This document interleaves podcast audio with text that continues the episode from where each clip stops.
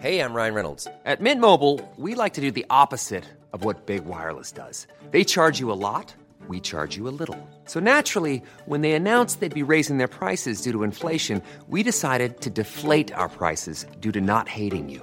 That's right. We're cutting the price of Mint Unlimited from $30 a month to just $15 a month. Give it a try at mintmobile.com slash switch. $45 upfront for three months plus taxes and fees. Promo rate for new customers for limited time. Unlimited more than 40 gigabytes per month. Slows. Full terms at mintmobile.com.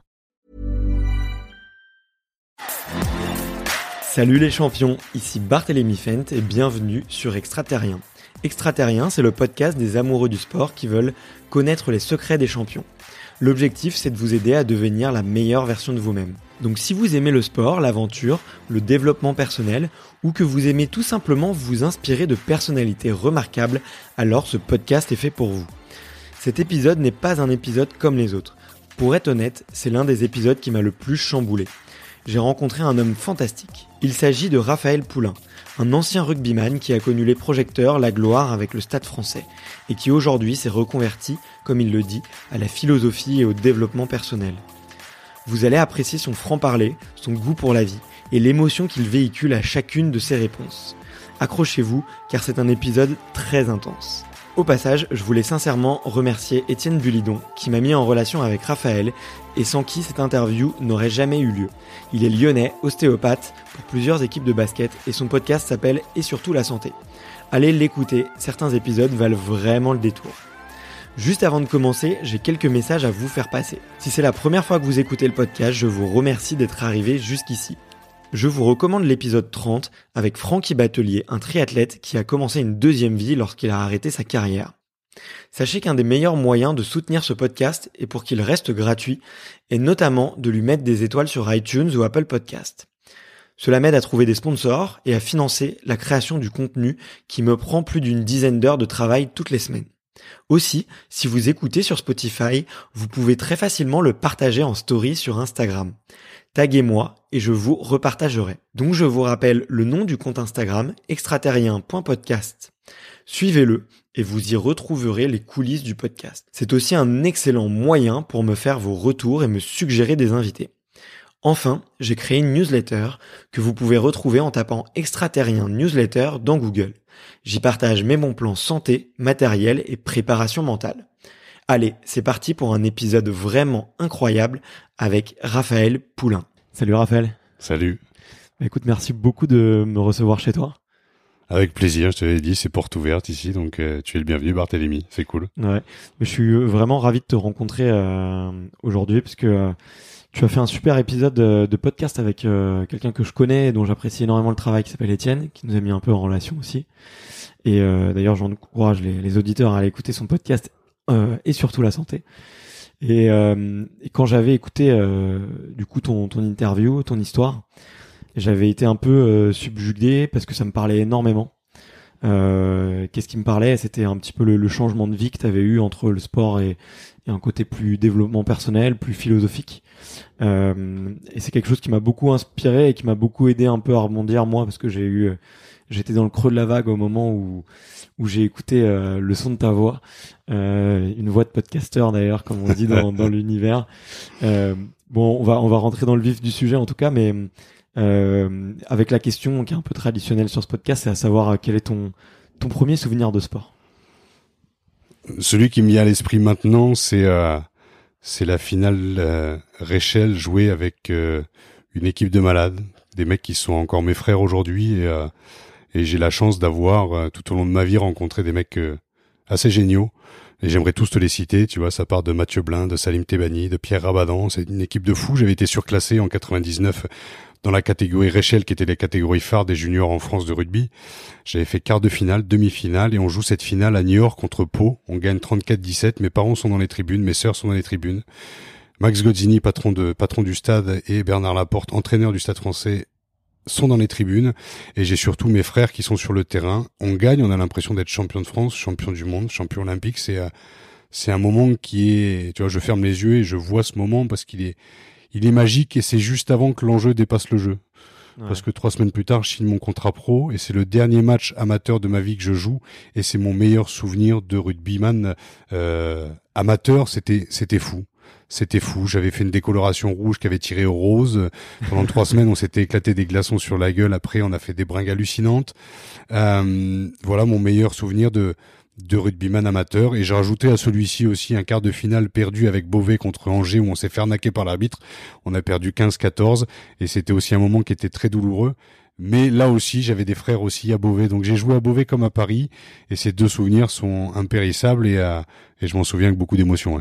Donc finalement, un peu ce qui revient souvent, c'est l'esprit de famille, les, amis, les gens que tu as pu euh, rencontrer. C'est ça qui t'a plu le plus dans le rugby? Cette histoire de frère? Tu sais, quand une, quand une carrière de sportif s'arrête, on a toujours l'impression, euh, pour le, le, supporter lambda, que je suis d'ailleurs redevenu, euh, euh, on, a souvent l'impression que le sportif, ce qui lui manque le plus, c'est son argent, c'est sa notoriété, c'est les 80 000 personnes qui sont autour du stade, c'est un petit peu les bagnoles de sport, c'est un peu tous ces clichés qu'on a vendus depuis 30 ans dans le sport. Mais ce qui manque quand tout s'arrête, c'est le croche-patte à l'entraînement, c'est c'est la vie sociale qu'on se forme avec les supporters, c'est la vie sociale qu'on se forme aussi avec avec les amis, avec les avec aussi ceux qui sont autour du autour du stade, l'intendant, celui qui lave ton short sans qui tu jouerais à poil. C'est aussi ta famille aussi qui trouve un équilibre. Moi, je me souviens que ma mère s'entendait très bien avec la mère de Pierre Rabadan et qui qui sont encore amis aujourd'hui, même si ma mère est est, est, est partie. Il y a encore cette amitié qui qui perdure avec la mère de Pierre. C'est toute cette vie sociale en fait qui te manque quand tout s'arrête. Et tu parles de famille. Euh, pour moi, le rugby était une grande famille parce que quand j'étais en galère après carrière, on aura l'occasion d'en parler. Euh, euh, bah ouais, j'ai des potes qui m'ont tendu la main, quoi. J'ai des, des, des, amis qui m'ont tendu la main, et, et, même les mères de famille, de potes, qui m'ont aussi tendu la main. Donc, c'est tout, tout, tout ce que tu peux, tout ce qui te forme en tant, en tant, en tant qu'homme.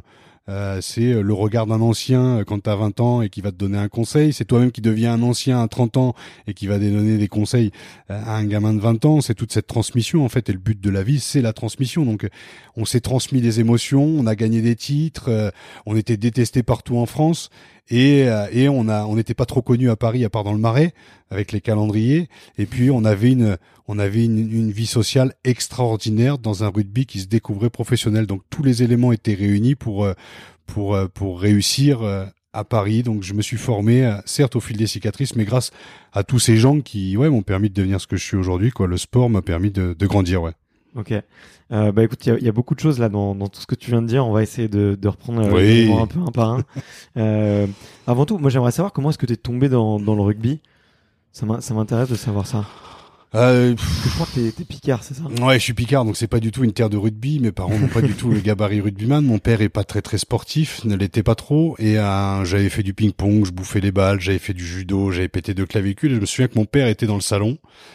Ma mère était dans la cuisine et mon père dit à ma mère mais qu'est-ce qu'on va faire de lui? Au niveau sportif faut qu'il sait voilà j'étais extraverti j'avais déjà foutu le chat dans le feu euh, je soulevais le canapé du salon à 4 ans euh, donc euh, voilà j'étais dynamique euh, et puis j'avais la chance de vivre dans un dans un petit village où c'était tout, toute liberté quoi. Tu prenais ton BMX et et tu te baladais dans le village. Enfin voilà j'étais euh, j'étais voilà un petit super héros au milieu de ce village et puis à 7 ans, mon, mère, mon père pardon, m'a amené très naturellement sur ce terrain de rugby à Beauvais. Euh, ça a été Anne-Marie Lenormand, ma première entraîneur de, de rugby. Et j'ai découvert le rugby, mais comme on découvre la vie, quoi. Tu vois, je, je comme j'ai comme j'ai découvert les bières à 14 ans, comme j'ai découvert les clopes à 15 ans, comme j'ai comme j'ai découvert le sexe à 16 ans au fond d'une tente euh, euh, bourrée à 6 heures du matin. Ça m'est tombé dessus comme ça. J'étais pas prédestiné à être rugbyman professionnel parce que je ne je ne rêvais pas à ça mais ça a été une découverte hallucinante. Et, euh, et pour conclure, euh, j'ai encore mon meilleur ami aujourd'hui qui s'appelle Luc, qui est dentiste ouais. à, à, Rodez, avec qui j'ai commencé le rugby. Et, euh, et euh, il a trois, il a quatre enfants, j'en ai deux, et on est encore amis aujourd'hui. Donc voilà, pour moi, c'est ça le rugby. Mon premier souvenir de rugby aussi, c'est ce terrain en pente, c'est Beauvais. C'était au mois d'août en 87, avec mon père qui me regarde et moi qui découvre le rugby. Euh, je le découvre, voilà, je le découvre très naturellement. Ok. Ouais. Et t'as eu, euh, on, on, sent que t'en parles quand même avec beaucoup d'émotion et beaucoup de passion. Euh, on peut pas, on peut pas nier l'émotion en tout cas dans, dans ce que tu dis.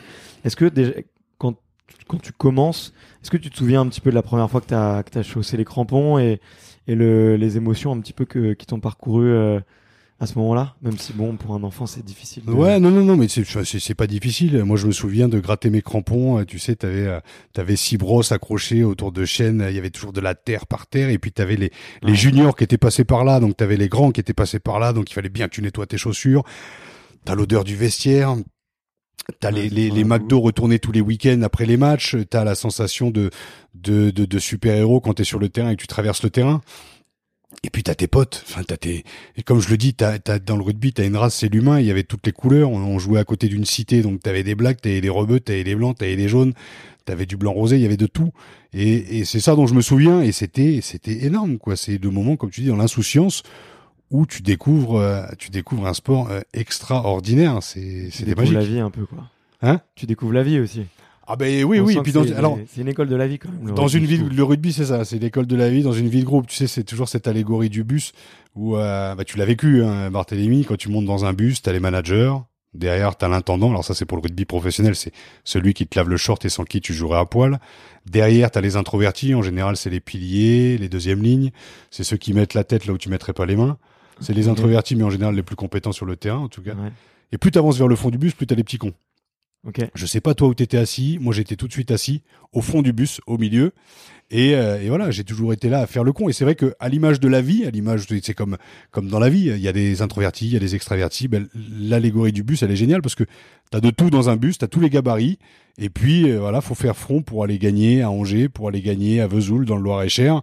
Et tu vas conquérir, un, tu vas conquérir un, un stade, un pays. Nous, on joue en Picardie quand on arrive à Paris, capitale de la mode et du monde occidental.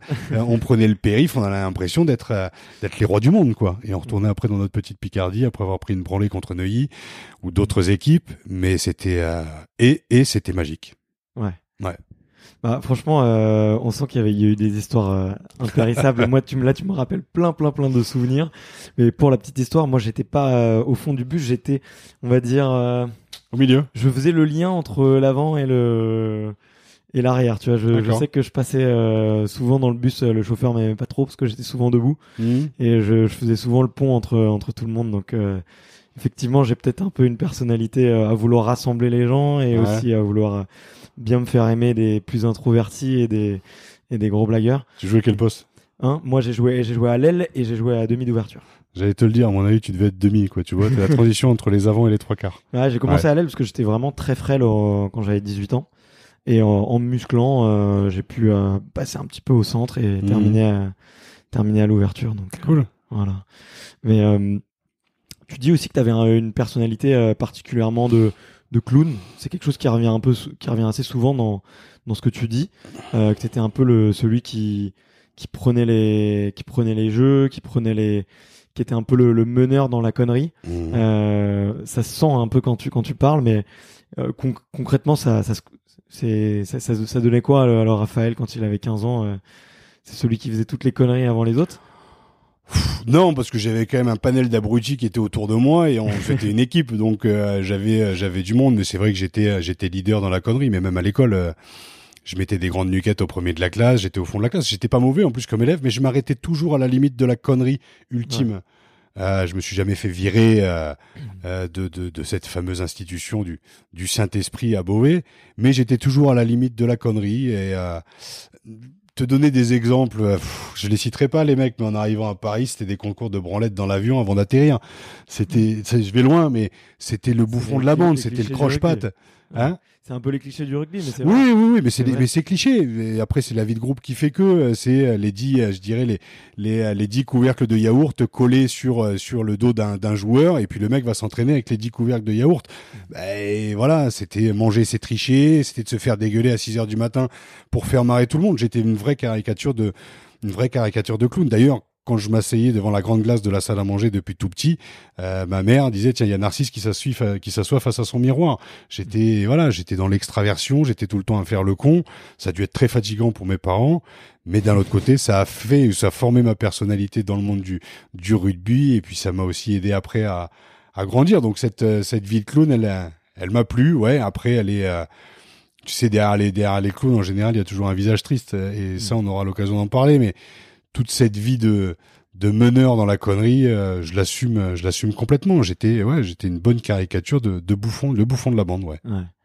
Euh, bah, on va revenir un tout petit peu sur le sur le sport là, parce que euh, effectivement j'ai envie de parler du après, mais euh, pour bien comprendre un peu quelle est ta carrière, euh, tu t'es rendu compte toi quand tu signes ton contrat pro et qu'il y a euh, qu'il y a Bernard Lapote dans les dans les tribunes, tu te rends compte que tout ça ça devient sérieux, parce qu'on a l'impression qu'avant c'est un peu l'insouciance de la jeunesse et les, les conneries de l'adolescence, euh, tu vois. Je les ai fait aussi. Hein. Je suis pas du tout dans le Mmh, jugement. euh, au contraire, c'est quelque chose qu'on partage, même si moi c'était un peu plus tard que toi. Euh, tu te rends compte que ça devient sérieux, que ça va devenir ton métier et que euh, et que tu vas devenir une une figure un peu plus publique et euh, avec des, des engagements et des responsabilités? Non, non, non, je, je- ça m'est tombé dessus- dessus. Euh, ça m'est tombé dessus. J'ai signé à 19 ans et un mois mon contrat pro. Je touchais euh, deux fois ce que mes parents touchaient euh, deux. Euh, euh, J'étais déconnecté. J'ai très vite roulé dans des bagnoles de sport. J'ai euh, j'ai vécu des choses extraordinaires. J'ai été starifié très rapidement. C'est-à-dire qu'on me comparait à John Alemou, on me comparait à Tana Umaga. Sauf que John Alemou, il fait 1m96 et 118 kilos. Et moi, je faisais 1m86 et 100 kilos. Mais je croyais en cette comparaison aussi.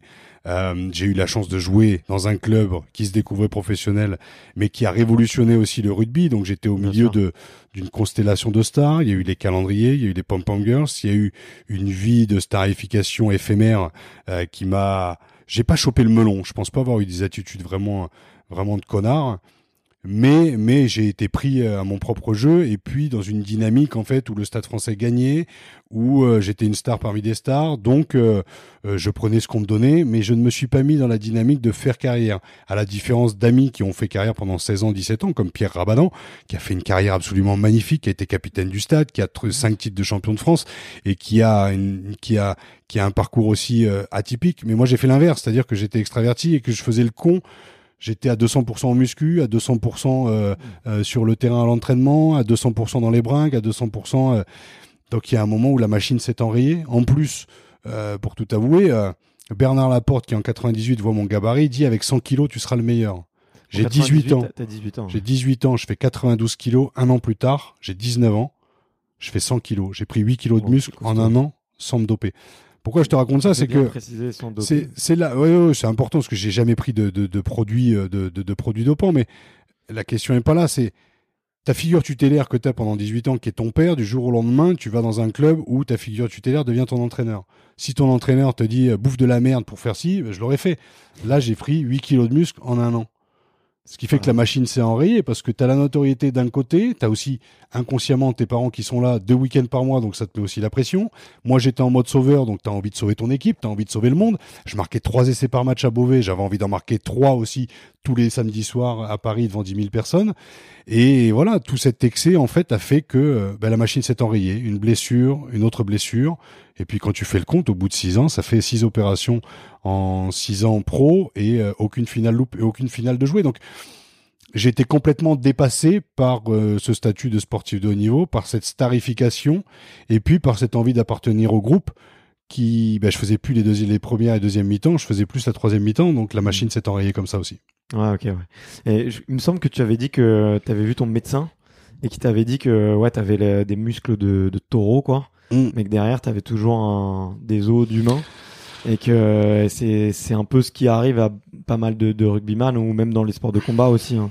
C'est que généralement, on prend une masse musculaire euh, hyper rapidement et, et que le, derrière, le, le corps suit pas, quoi. Ouais, ouais, j'avais, j'avais, euh, mais j'ai toujours eu cette sensation. Mais après, c'est, euh, c'était d'être un gamin dans un corps trop grand, en fait. Quand on me disait, euh, t'es rugbyman professionnel, toi, je dis non, je suis pas rugbyman professionnel, je joue au rugby. Et j'avais un gabarit aussi hors de la norme. C'est-à-dire Mm. que je prends très rapidement du muscle, donc euh, tout, tout a été hyper rapide. Mais, euh, mais oui, je- enfin, c'est là où j'en veux plus au rugby parce que j'ai fait le deuil, parce que je suis passé à autre chose. Mais j'ai été victime d'un rugby qui se découvrait professionnel. J'ai été victime d'un système aussi. Le problème, c'est quand tu regardes les responsables en face et que tu leur dis, mais vous avez fait ça de moi aussi. J'ai ma part de responsabilité, mais vous aussi. Les mecs te laissent en, en victime et te disent, mais non, mais c'était de ta faute. Tu picolais, tu faisais trop ci, tu faisais trop ça. Et il y a d'autres, euh, d'autres facteurs qui entrent en compte et qui n'ont pas été d'ailleurs pris en compte à ce moment-là. Donc j'ai, oui, j'avais un corps, j'avais un corps trop musculeux, j'étais trop excessif et on ne m'a pas canalisé. En tout cas, je n'ai pas trouvé la bonne figure tutélaire pour me canaliser. Parce que Bernard Laporte, en fait, je ne l'ai en entraîneur que six mois. Après, il devient entraîneur de l'équipe de France. Le Ouais. Stade français entre en autogestion et j'ai plus de figure tutélaire. Donc, je, je, je, je m'en suis recherché une à travers mes entraîneurs. Sauf que la machine, c'était, c'était, euh, c'était de toute façon enrayé. Et puis, comme je dis, très excessif et très extraverti, je n'acceptais pas l'autorité non plus. Hmm. Donc voilà, il y a beaucoup de facteurs qui font que j'ai une carrière un petit peu atypique et caricaturale. Ouais. T'as eu combien de blessures en tout? J'ai eu six opérations en sept ans et j'ai loupé sept finales de mes clubs. Alors de mes clubs, de mon club au Stade Français, c'est six finales. Et la septième, c'est au Racing en 2007-2008 où je, la, je loupe la finale d'accession en top 14. Euh, je joue pas la finale non plus. Donc j'ai loupé sept, j'ai loupé sept finales en tout et j'ai eu, ouais, j'ai eu six grosses opérations. Ouais. donc c'est, c'est sûr que ça fait. En euh, six ans, ouais. Ça fait un gros, euh, un gros palmarès euh, médical, quoi. Ouais, de chat noir. un bon gros palmarès de chat noir, ouais. Exactement.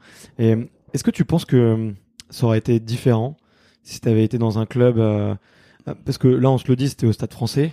T'es à un moment où le Stade Français est sûrement euh, les, bah, tu l'as dit, hein, ça se professionnalise. Il commence à y avoir beaucoup d'argent. Il y a des, des médecins. Euh, des, on, on, mise sur des gros physiques, sur des gros gabarits. Euh, il y, a, y a un stade. Il y a les pom pom girls, comme tu l'as dit. L'équipe gagne tout. voilà, champion, top 14, championnat d'Europe. Est-ce que tu penses que ça aurait été différent dans une dans une équipe peut-être qui n'aurait pas été le, le Stade Français? C'est toujours difficile, hein, mais ouais, voire voire impossible parce que l'histoire de me la vie, je me la suis racontée sous toutes les coutures. Donc je, je après dix ans d'introspection, j'ai accepté mon sort et j'ai accepté ce qui m'était arrivé. Donc j'ai beaucoup de mal avec les si. Euh, si j'avais joué à Clermont-Ferrand quand j'arrête le rugby en 2005, il y a Clermont et Perpignan qui me voulaient, euh, j'aurais pu continuer ma carrière. Ouais. Mais je pense qu'il était temps de s'arrêter parce que j'étais en train de j'étais en train de me détruire. Oui, ça aurait pu être différent si à 18 ans j'avais signé à Nîmes comme j'aurais dû le faire, comme j'aurais pu le faire, pardon. Euh, oui, ça aurait pu être différent si à 19 ans on aurait, on m'aurait peut-être laissé une année de plus aussi pour me former aussi, pour m'apprendre à faire des passes, pour m'apprendre en fait à jouer au rugby. Vraiment. euh, oui, ça aurait été complètement différent.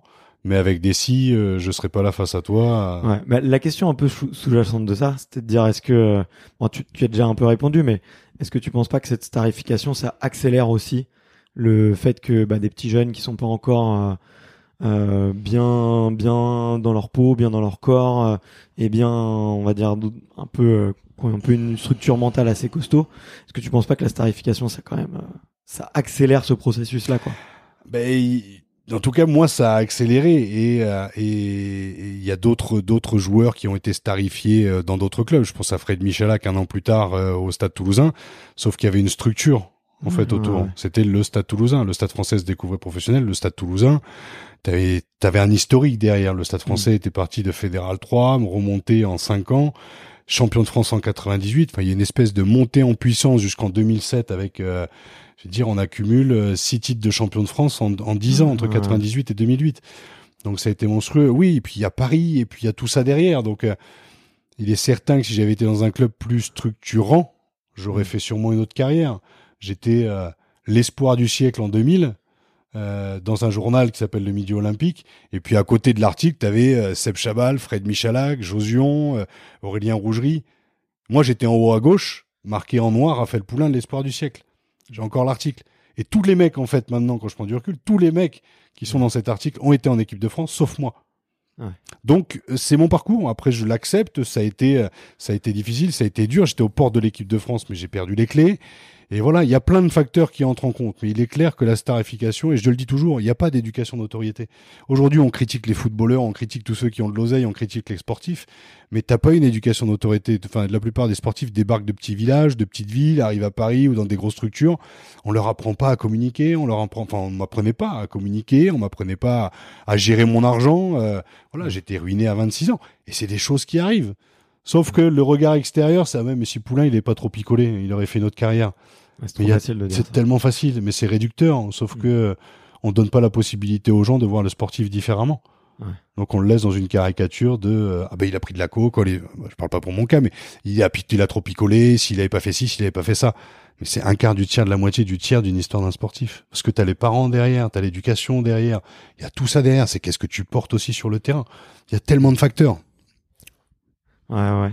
Et euh, à quel moment du coup tu tu décides de mettre fin à tout ça, quoi. Est-ce que, est-ce que on te, je me souviens plus trop dans ton histoire. Je sais que tu arrêtes le Stade Français, tu pars au Racing. Euh, tu fais une année au Racing, c'est ça? Alors j'arrête au, Stade Français le 11 juin 2005 à 23h45. On perd la finale contre Biarritz. Et en fait, quatre jours avant, le Stade Français et Max Gozzini en tête et Fabien Galtier me disent qu'ils ne me gardent pas. Ok. Donc quatre jours avant la fin du championnat, j'apprends par le Stade français que euh, le club ne me garde pas. Qu'est-ce que je vais faire de ma vie? Tu vois, la question déjà difficile qu'on se pose à 18 ans. Moi, je vais me la poser à 25 avec un bagage de blessures, un bagage de grands moments sportifs, un bagage énorme, et de me dire à 25, qu'est-ce que je vais faire de ma vie? Si je continue, je continue à me détruire, j'allais me détruire. Je pense que j'étais, j'étais pas canalisable aussi à ce moment-là. J'étais en colère, j'en voulais au rugby, j'en voulais à, pas mal de monde. Donc je décide d'arrêter ma carrière et je dis bah, qu'est-ce que je vais faire de ma vie? J'avais fait du théâtre à 14 ans avec Madame Van Arcelard, ma professeure de français en quatrième, et je dis bah, je vais devenir comédien. Mais j'étais plus en quête de lumière et de reconnaissance que de devenir vraiment comédien incarné. Euh. Et j'ai fait deux ans, j'ai fait du théâtre et du cinéma, j'ai joué dans un petit film, j'ai fait une pièce de théâtre avec Adjani, et puis au sortir de ce film, j'ai euh, voilà la question encore, qu'est-ce que je vais faire de ma vie? J'avais pas de casting, j'avais un gabarit un peu hors norme, et j'avais envie que les gens me voient pour ce que j'étais à l'intérieur, mais je ne savais pas qui j'étais. Hmm. Je me suis dit la solution de facilité, ben, je vais reprendre le rugby, j'avais encore le gabarit. Sauf que le rugby avait évolué et euh, le Racing me propose un contrat. Et je remercie d'ailleurs Jackie Lorenzetti et Pierre Berbizier qui m'ont fait confiance. Et j'ai fait une dernière année au Racing en 2007-2008 où j'ai fait huit petites déchirures. J'ai pas joué un match de l'année et, euh, et j'arrête définitivement ma carrière de rugbyman le 31 juin 2008 après euh, sept ans de bons et loyaux services. voilà. Ok, ok, ok. Et tu Qu'est-ce qui se passe à ce moment dans ta tête? Tu as déjà un peu rebondi avec euh, le reste. J'ai l'impression que l'adrénaline, c'est toujours un peu le la lumière, on va dire. Tu l'as dit un peu, mais c'est un peu ça qui te qui t'attire. Comment tu Qu'est-ce qui se passe dans ta tête quand, quand le rugby s'arrête? Alors il y a derrière la quête de lumière, il y a la quête de reconnaissance et derrière la quête de reconnaissance, il y a le, manque de confiance en soi. Ça c'est pour l'avoir étudié après.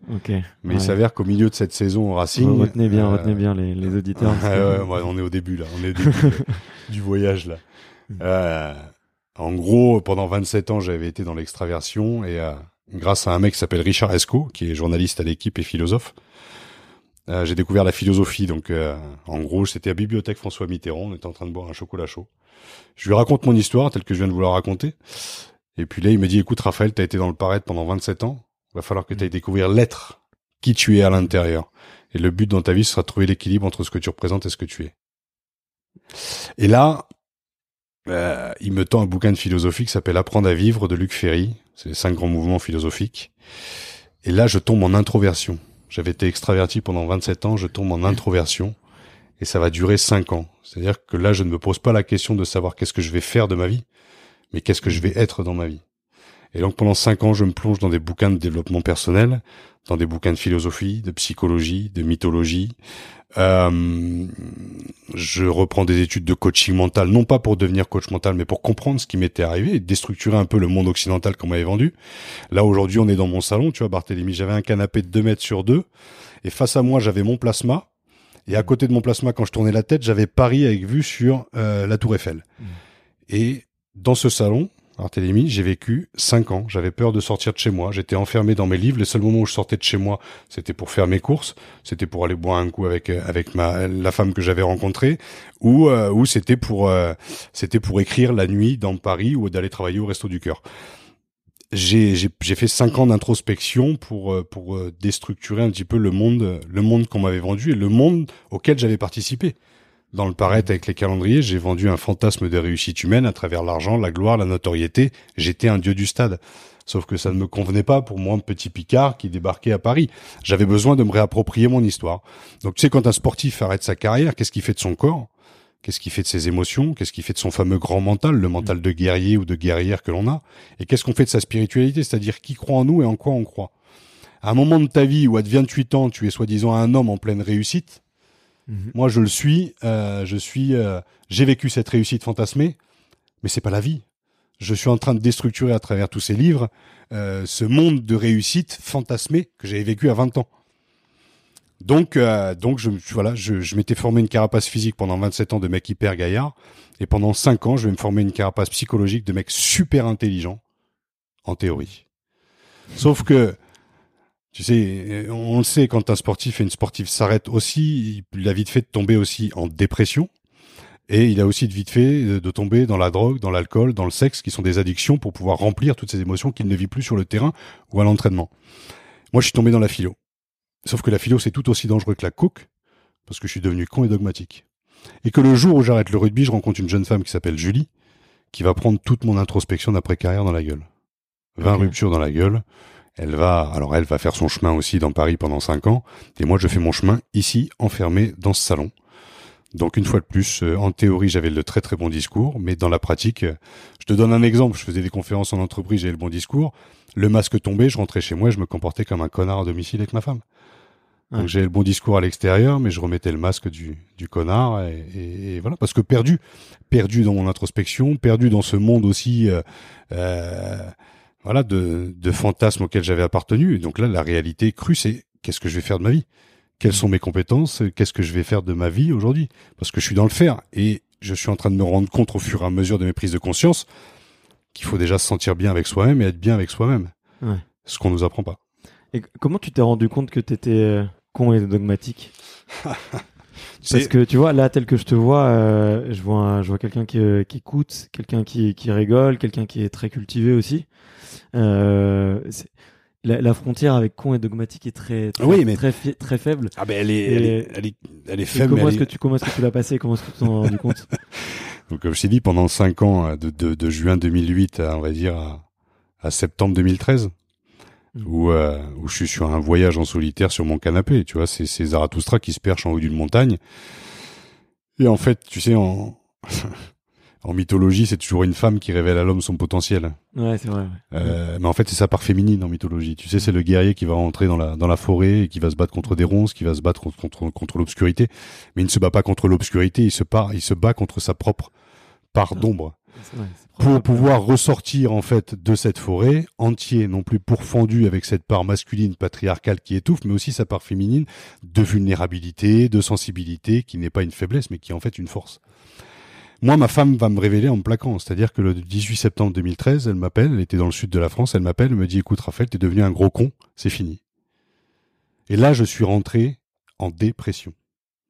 C'est le principe de dépression, c'est quand t'es constamment sous pression. Et moi, je l'étais depuis tout petit à jouer des rôles trop grands pour sauver mes parents, qui eux avaient vécu des choses assez traumatisantes et qui m'ont refourgué inconsciemment. C'est les bagages qu'on peut porter. Euh, ben moi, j'ai voulu sauver Julie, sauf que je suis devenu son bourreau. Je lui ai imposé des choses. Je lisais un bouquin sur le tofu. Je faisais 100 kilos, elle en faisait 50. Je lui disais, Julie, il faut que tu bouffes du tofu pour maigrir. tu vois le truc? Je vois ce que tu veux dire. donc le dogme, c'est c'est d'autant plus dangereux. C'est pour ça que le dogme dans les religions, c'est dangereux. Moi, je l'ai expérimenté. Et oui, c'est dangereux parce que j'aurais pu tuer Julie. Et heureusement qu'elle m'a qu'elle m'a mis un voilà, elle est arrivée avec une petite aiguille et le mec intelligent s'est complètement dégonflé. Donc là, je suis rentré en dépression et euh, il a fallu soit changer. En général, on veut changer le monde, mais on n'accepte pas de changer soi-même parce que la remise en question elle est toujours très difficile.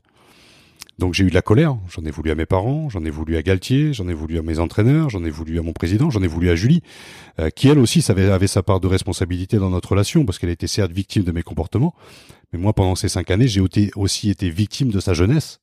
Donc euh, le tort était partagé. Mais à ce moment-là, j'ai de la colère envers tout le monde, même mes tartines qui tombent tous les matins du mauvais côté. et jusqu'au moment où il a fallu, euh, il a fallu tomber au fond du bocal et puis se rendre compte, euh, ben, en fait, que j'étais pas victime ou coupable des situations dans lesquelles je m'étais mise, mais que j'étais co-responsable. Ouais. Et là, le mot responsabilité, il prend, il prend tout son sens. J'aime bien cette allégorie de, du, du, bocal. C'est, euh, je vais Ouais, parler justement aux gens qui, qui, qui nous écoutent. C'est imaginez en fait à votre naissance, vous êtes une mouche. Ah ouais, je connais. Tu vois Ouais, ouais. Elle est géniale cette allégorie. Entre cette la mouche, et la guêpe Hein C'est la mouche et la guêpe Non, non, pas du tout. Vas-y, vas-y. Non, non, non. En fait, t'as une mouche. Voilà. À ta naissance, t'as une mouche et paf, tu rentres directement dans un bocal. Donc tu sais pas que t'es rentré dans un bocal. C'est transparent, donc tu comprends pas pourquoi tu peux pas aller découvrir le monde. Et en fait, tu prends des parois invisibles. Et tu restes dans le bocal. Et en fait, les parois que tu prends dans la gueule, c'est les rôles que tes parents te mettent sur le coin de la gueule. Les rôles que ton éducation judéo-chrétienne, si t'es français de souche, euh, persuadé d'être tout droit sorti des couilles d'Astérix, c'est tous ces rôles-là que tu joues. C'est les rôles que tu joues pour la société. Introverti, extraverti, homo, hétéro, femme, homme. C'est toutes les caricatures qu'on peut représenter de comportements que l'on a tous en nous et tout en nous. C'est tous ces rôles que tu joues. Et puis à un moment, en fait, la dépression, c'est tu prends une énième claque dans la gueule qui te fait tomber au fond du, au fond du, au fond du bocal. C'est le burn-out. C'est la dépression, c'est le bout de la dépression. Moi, ce moment-là, en fait, je l'ai vécu le 28 décembre 2013. J'ai fini à l'HP, à l'hôpital psychiatrique de, de Clermont, où je suis mort le 28 décembre 2013, d'une partie de moi-même. Donc, si je suis cette mouche, je suis au fond du bocal, et en fait, je regarde autour de moi, je vois rien.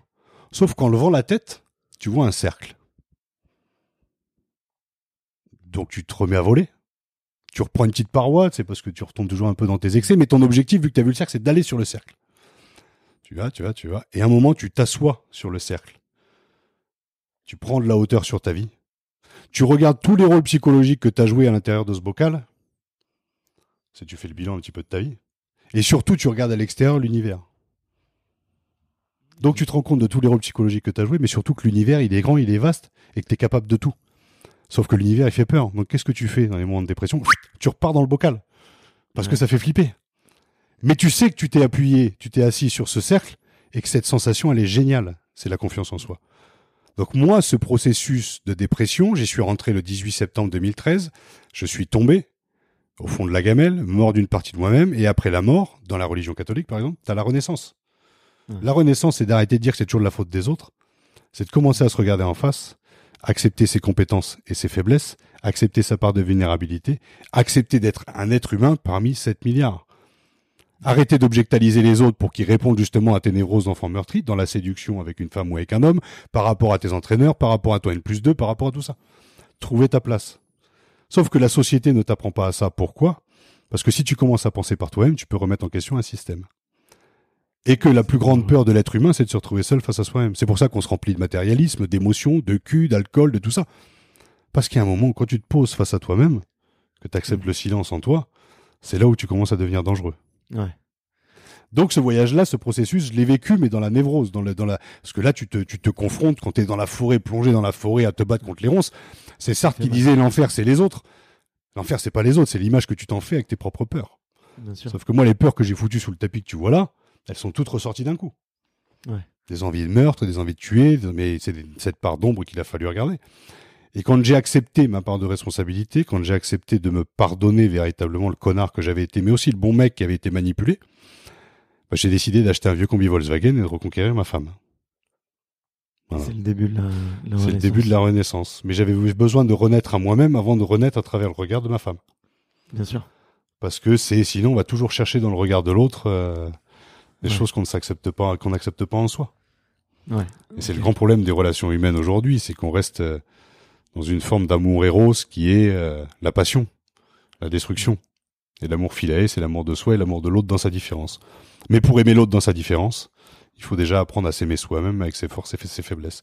Et je parle d'amour, je parle pas de sexualité, je parle pas de tout ça, je parle de d'avoir une vraie bonne estime de soi. Et quand on voit la complexité, en fait, dans tout ça, de se connaître soi-même, la question que je vais te poser, Barthélemy, c'est qui sommes-nous pour juger les autres? Les autres, on ne les juge qu'avec le prisme de nos peurs, de notre éducation et tout ça. C'est pour ça qu'aujourd'hui, il y a beaucoup d'individualisme, de racisme. L'autre fait peur. Mais ce sont tes peurs que tu projettes. Exactement. ouais. Ouais, ouais. Mais écoute, je sais pas si tu connais ce livre, mais je connais. Je suis, je viens de terminer un livre qui s'appelle Les lois de la nature humaine Non. par un grand monsieur qui s'appelle Robert Greene qui a écrit beaucoup beaucoup de Je vais me l'acheter. Et, euh, et c'est assez passionnant. Ouais. Il explique un petit peu les biais euh, qu'on a justement les, les, les pourquoi est-ce qu'on projette nos peurs sur les autres et il, explique et pourquoi on le fait de manière animale et tout. Il a écrit énormément de bouquins sur la psychologie, sur euh, donc je pense que je pense qu'il te plaira. Ah ben je prends, mais tu sais, moi, les rencontres que j'ai pu faire et qui m'ont amené aujourd'hui face à toi, c'est dans des discussions comme ça qui en fait à dire ah ouais mais tu connais Dan Millman, tu connais cet auteur-là, tu connais Efes, tu connais Ferry, tu connais Ouais. donc c'est exact. Je prendrai note d'ailleurs au sortir de notre euh, de notre échange. Je vais noter, je vais me le commander dès aujourd'hui parce que tu vois les livres et, euh, et, et les éveilleurs de conscience que j'ai eu la chance de rencontrer tout au long de ma vie m'ont permis de devenir ce que je suis. Donc c'est au bout d'un moment, la théorie elle est belle. Après il y a aussi la mise en pratique derrière. Il faut Ouais. la vie, il faut expérimenter la névrose, il faut expérimenter la dépression parce qu'elle est bonne la dépression. La dépression est bonne. Le mot dépression en lui-même, c'est dépression. De- Le fait d'être sous pression, la dépression est bonne. C'est que tu lâches. T'es dans un espèce de puits. Tu peux plus t'accrocher à tes parents. Tu peux plus t'accrocher à ta nana. Tu peux plus t'accrocher à rien. Je me suis laissé tomber. Ouais. La chute, elle est dure, elle est vertigineuse. Tu t'accroches à quoi? Tu vas t'accrocher à un verre d'alcool, tu vas t'accrocher à un paquet de clopes, tu vas t'accrocher à ta nana qui a fait sa vie avec un autre. Tu t'accroches à ça, puis à un moment où tu te laisses tomber. Parce qu'il faut devenir son propre sauveur et son propre héros avant de vouloir sauver le monde, quoi. Tout le monde veut sauver le monde, on est en colère, mais il faut déjà se sauver soi-même. Ouais. Et quand, quand tu touches à ça, c'est euh, c'est génial. Puis qu'est-ce qu'elle est belle la vie quand tu quand t'as touché le fond du bocal, je trouve. Ouais. Moi, je l'ai touché un peu aussi, euh, bah, quasi- quasiment il y a un an jour pour jour, tu vois. Et depuis, euh, depuis, je revis. Franchement, euh, chaque matin, tu vois, même là, je- pour venir je te voir, voilà, j'étais sur mon scooter, j'ai pris les quais de Seine. Ça m'a rappelé un milliard de souvenirs et je me suis dit, mais c'est beau la vie quand même. Mmh. C'est cool, tu vois. Je me suis rappelé euh, faire ce triathlon à Paris, euh, mon premier triathlon euh, sur les quais de Seine avec le vélo. T'es dans un peloton, il y a 50 mecs euh, qui te roulent dessus, qui te donnent des coups de coude euh, et tu flippes parce que tu, si tu te casses la gueule, tu sais que t'es fini. Euh, et t'es à 50 à l'heure, ça va à fond. Bah, ça m'a rappelé ça, tu vois. Je me dis, mais qu'est-ce que c'est beau en fait quand tu touches un peu le le vivant, quoi. Ah ouais, et, Et- c'est, et de ce que tu me racontes, je pense que ce sera d'autant plus beau si tu refais un triathlon dans Paris avec la conscience que tu as aujourd'hui, Ah bah avec la ouais. saveur que tu as aujourd'hui. Tu fais les choses de manière inconsciente avant, euh, et c'est ce qui fait rêver le monde. Mais si tu arrives, et c'est pour ça que je parle de coaching mental dans le sport, c'est que si tu arrives à trouver ce plaisir, la connaissance de soi et ce plaisir, cette bonne source de motivation, t'es meilleur. Ça, c'est Mhm. certain, t'es meilleur parce que tu ressens les choses. Parce que, et l'être humain avance en prenant des claques dans la gueule. Euh, t'as pris une claque, t'es tombé, tu te relèves. C'est comme quand j'ai perdu ma mère. Il y a un moment où tu te rends compte en fait que tu ne peux plus objectaliser les gens parce que les gens ne t'appartiennent pas et qu'en fait un jour ou l'autre, les gens autour de toi peuvent disparaître. Bien sûr. Là, tu sors de l'adolescence, tu sors de l'enfance et là tu te rends compte en fait que que ouais, tu peux perdre les gens quoi. Et donc cette saveur, elle est d'autant plus euh, palpable quand tu prends ce genre de quand tu prends ce genre de claque dans la tronche parce que c'est c'est des claques nécessaires pour te faire rendre- grandir, pour te rendre responsable et puis euh, pour avoir cette cette autre saveur. J'ai la chance d'être père aujourd'hui.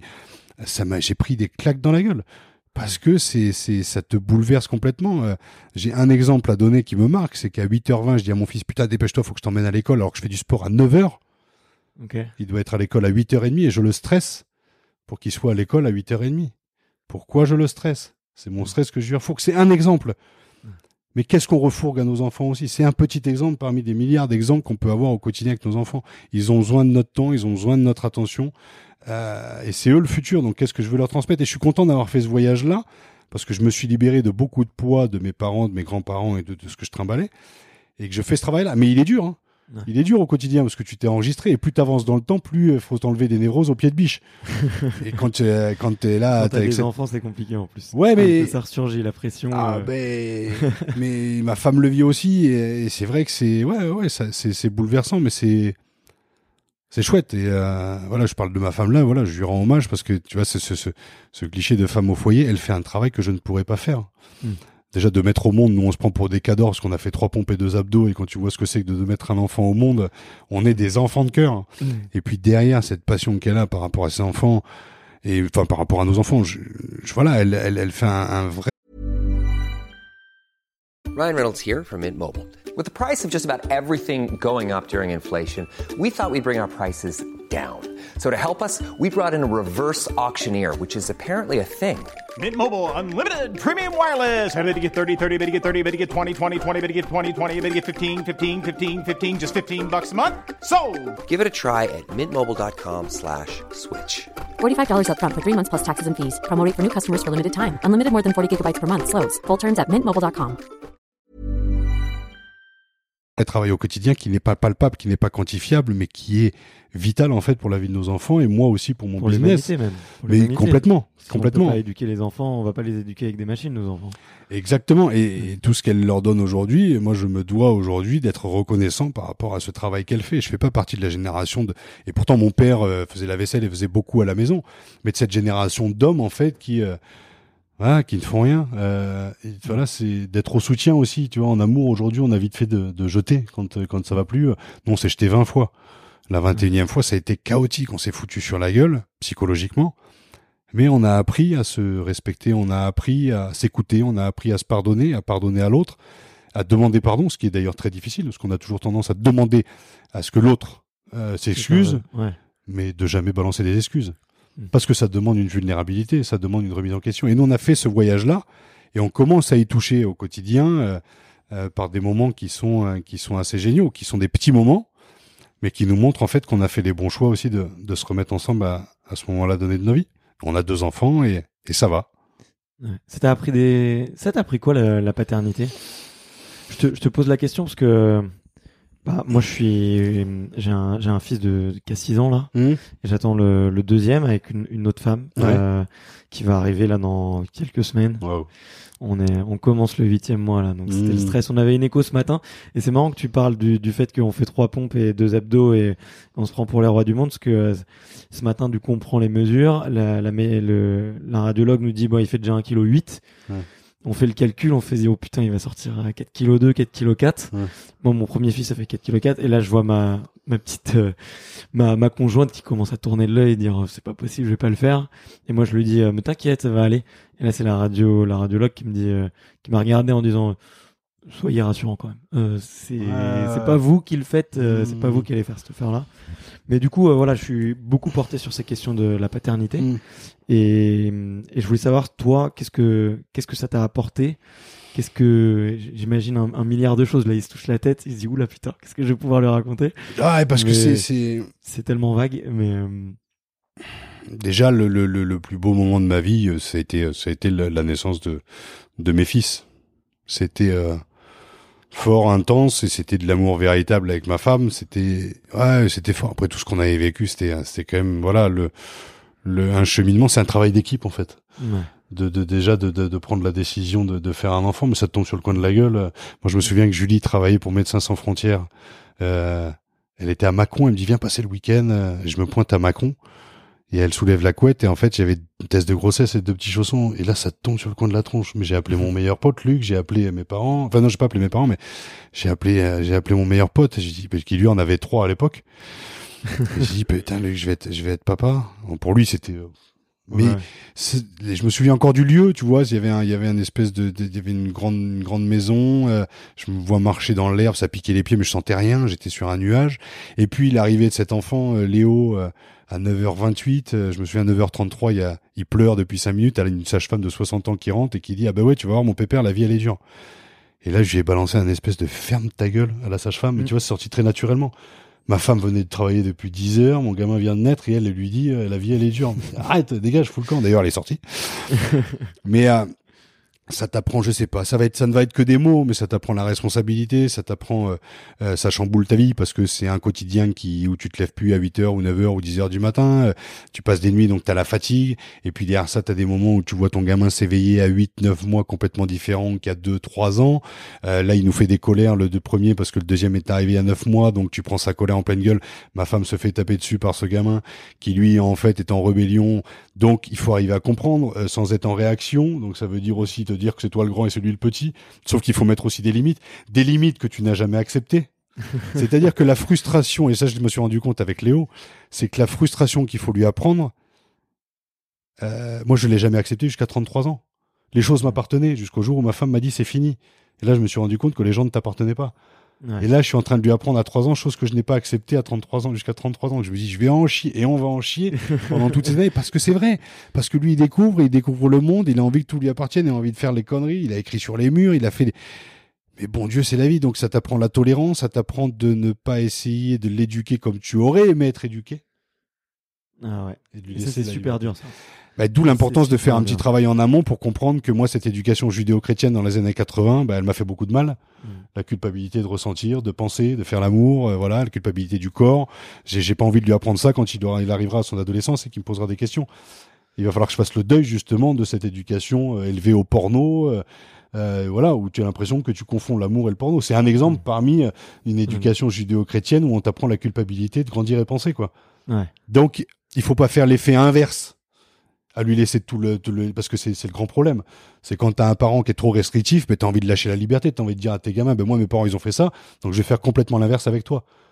Donc il faut trouver l'équilibre entre ce qui a été bon dans les années 80, mais ce côté aussi capitaliste, néolibéral, où euh, tout nous appartient. On ne peut plus aujourd'hui éduquer nos gamins en leur disant que tout appartient. Mm. Parce qu'on est en train de détruire le monde, justement, le fait de consommer à l'extérieur, on est en train de détruire le monde. Donc ça va être aussi obligé de, de lui apprendre euh, à respecter les gens, à respecter la terre, à être connecté à la terre. Et je te dis ça alors que j'habite à Paris dans un appartement de 70 mètres carrés et que je consomme aussi comme un connard. Mais je suis en train d'en prendre compte, conscience.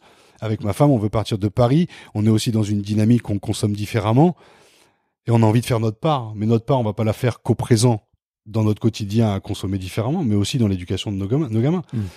C'est con, mais aujourd'hui, tu punis des gamins. Pourquoi on la reprendrait pas à l'école à faire de la méditation? Tu vois, la punition serait de la méditation pour que tu te réappropries un peu le ton ton histoire, ce moment aussi où tu peux réfléchir, tu vois, plutôt que de faire. Une... Donc c'est tous ces petits moments en fait qui t'apprend la paternité. C'est c'est d'essayer d'apprendre euh, et d'apprendre. Tu vois, je te dis, on, on s'invente pas père, on s'invente pas homme, on s'invente pas femme, on s'invente pas parent. On le devient au fil des expériences et c'est en partageant comme on le fait là c'est en partageant des expériences qui permettent aux gens de se dire ah, peut-être qu'on peut faire différemment. Peut-être qu'on peut aimer nos enfants différemment et ça fonctionne. Donc Ouais. c'est à nous de jouer en fait, la notion de jeu aussi, de rire, de se marrer. Moi je suis devenu con et dogmatique pendant dix ans. J'avais oublié de rire alors que j'étais le bouffon de la bande. Je suis en train de rééquilibrer ça, mais c'est difficile de retrouver cette légèreté dans un monde qui t'envoie euh, du pulsionnel, qui tu consommes l'information négative parce que le négatif fait vendre, mais le positif fait pas vendre. Pourquoi on voit pas du Pierre Rabhi à 20h le soir à la télé? Non, on le voit à minuit, 1h du matin. Ouais. Bon, Alors que ouais. t'as tellement de gens aujourd'hui qui font le bien, t'as tellement de gens aujourd'hui qui font du bien, qui véhiculent des bonnes valeurs, qui véhiculent des bonnes choses, qui sont dans l'action. Mais on ne voit que la merde au quotidien d'un système politique où nous, comme des cons, on est des adolescents persuadés qu'on va être sauvés par un mec comme Macron. Et ça, c'est le grand problème aussi de l'éducation judéo-chrétienne, où on a toujours l'impression qu'il y a un sauveur qui va venir nous sauver. Ouais. Mais il faut comprendre que quand tu te réappropries ton histoire, tu es ton propre sauveur. Ouais, tu deviens co-responsable. Ouais, faut avoir confiance en toi, mais après Ouais. derrière euh, le monde, voilà, c'est mais je vais très très loin dans le dans le dans, dans la réflexion, T'as mais raison, t'as raison. mais la, ma volonté c'est d'essayer de comprendre le monde que l'on nous vend et le monde dans lequel je vis et j'ai envie non plus d'être spectateur de ce monde, j'ai envie d'en être acteur. Là, je suis en train de renaître là depuis quelques quelques mois, je dirais maintenant, mais j'ai envie de partager tout ce qu'on est en train de partager là. J'ai je fais des conférences, je- mais j'ai envie de partager tout ça parce que j'ai eu la chance de rencontrer, comme je te disais, des Merlin enchanteurs et je suis en train d'en devenir un humain. Ouais. J'aime mon histoire, j'aime le connard que j'ai été, j'aime euh, l'excessif que j'ai été, j'aime l'homme que je deviens, donc j'ai envie de le partager pour inspirer les gens, non pas à penser comme moi, mais à leur dire qu'on peut faire les choses différemment, qu'ils arrivent à penser par eux-mêmes, à s'éveiller justement à une autre manière de fonctionner, une autre manière d'être aussi. Ouais. Et pour conclure, euh, juste ma réflexion de là, c'est on nous a appris à faire bien, pour avoir bien, pour être bien, Pour être vu bien aussi. pour être vu bien aussi. Et moi, j'essaye d'inverser le bordel, c'est déjà d'être- bien, pour faire bien, pour avoir bien. Sauf que depuis tout petit, on ne m'a pas appris à croire en moi. Donc c'est déjà d'être bien avec moi-même, me sentir bien en confiance, pour ensuite être bien avec les autres, faire bien et avoir bien. Mais ça demande à, à restructurer un mode de croyance basé sur la consommation et le plaisir, c'est le bonheur. C'est faux. Ouais. Le bonheur, c'est un chemin, c'est un travail. Tu l'as vécu. Le fait que tu fait un burn-out l'année dernière, cette renaissance, la vie n'a plus la même, t'as plus les mêmes sensations, le goût, t'as plus les mêmes goûts. C'est, c'est, tu, tu touches à l'essentiel, quoi. Donnons la possibilité aux gens de toucher à l'essentiel. L'essentiel n'est pas dans un enjoliveur de bagnole, n'est pas dans un pétard, n'est pas dans, dans, dans, dans des achats frénétiques et compulsifs.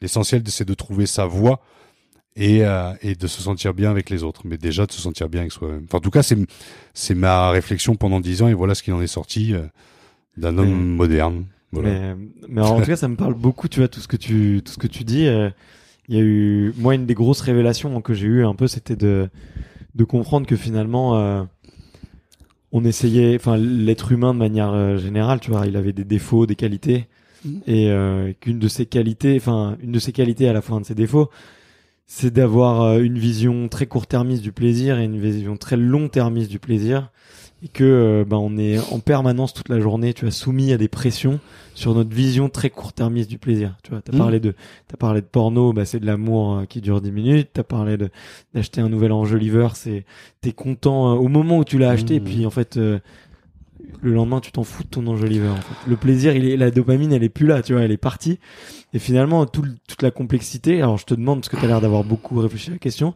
est-ce que tu penses pas que la complexité du bonheur c'est de toujours essayer de voir euh, plus loin que le bonheur que tu peux avoir à court terme. Et en même temps, faut être, faut être heureux à l'instant présent, tu vois. Mais Tu, tu un parles peu de, ouais, mais là, tu, tu parles de bonheur et moi je- de ce que tu m'as cité c'est plus le plaisir. Ce Ouais. qui est hyper Oui. dur en fait de voir ce que ce que ce que, ce que je vois en ce De moment et ce que je vis aussi en ce moment. C'est que moi dans les années 2000 où j'achetais euh, 30 DVD par mois, deux téléphones par mois, des bagnoles de sport et tout ça donc j'étais vraiment dans la consommation mais vraiment à l'extrême. C'est que aujourd'hui euh, j'ai j'ai consommé de manière euh, frénétique, pulsionnelle le matériel et qu'aujourd'hui je consomme mon temps sur les réseaux sociaux. C'est-à-dire que ça n'a absolument rien de social, mais mon temps, plutôt que de le passer avec des gens, je le passe sur les réseaux sociaux Ouais. qui, qui, en, qui sont en fait des réseaux qui n'ont rien de sociaux. C'est-à-dire que le soir à 19h, et je me revois encore hier soir sur ce canapé où on est assis avec mon téléphone portable, alors que ma femme est en train de jouer avec mes gamins. Et j'ai cette pulsion en fait d'appuyer pour voir ce qui se passe là, alors que ma réalité, elle est là. Et c'est ces prises de conscience qu'il faut avoir. C'est qu'on a consommé euh, du matériel qui détruit la Terre, et qu'en fait on est en train de consommer des réseaux sociaux qui détruisent les rapports humains. Ouais, tout à fait, ouais. Par ce côté frénétique de plaisir et de pulsion qui n'est pas le bonheur. Le bonheur, justement, c'est d'éteindre ton téléphone, de le poser à 19h et te dire je ne le récupérerai pas avant 9h le lendemain matin et de prendre le temps avec tes gamins. Parce que ce temps-là, il est essentiel pour leur épanouissement. Ce temps-là, moi, je dois le donner à ma femme parce que j'en ai de plus en plus envie. Sauf que en m'enregistrant dans ce côté consumériste, je ne sais même plus comment faire. Je reste un éternel adolescent. Et être adulte, c'est d'arriver à poser un petit peu le cerveau et de profiter aussi un petit peu de la vie. Mais pas de profiter dans le côté pulsionnel plaisir, de profiter dans le bonheur qu'on met en place dans nos relations les uns avec les autres. Donc c'est de, de comprendre nos comportements, des, de, nos, nos comportements, je dirais, dérivants, de les mettre en lumière, plutôt que de les foutre sous le tapis en disant mais c'est pas grave, euh, je poserai mon téléphone demain. Non, Ouais. là à 19h05, j'ai posé mon téléphone et j'ai profité avec mes enfants. Mais ça demande de l'entraînement.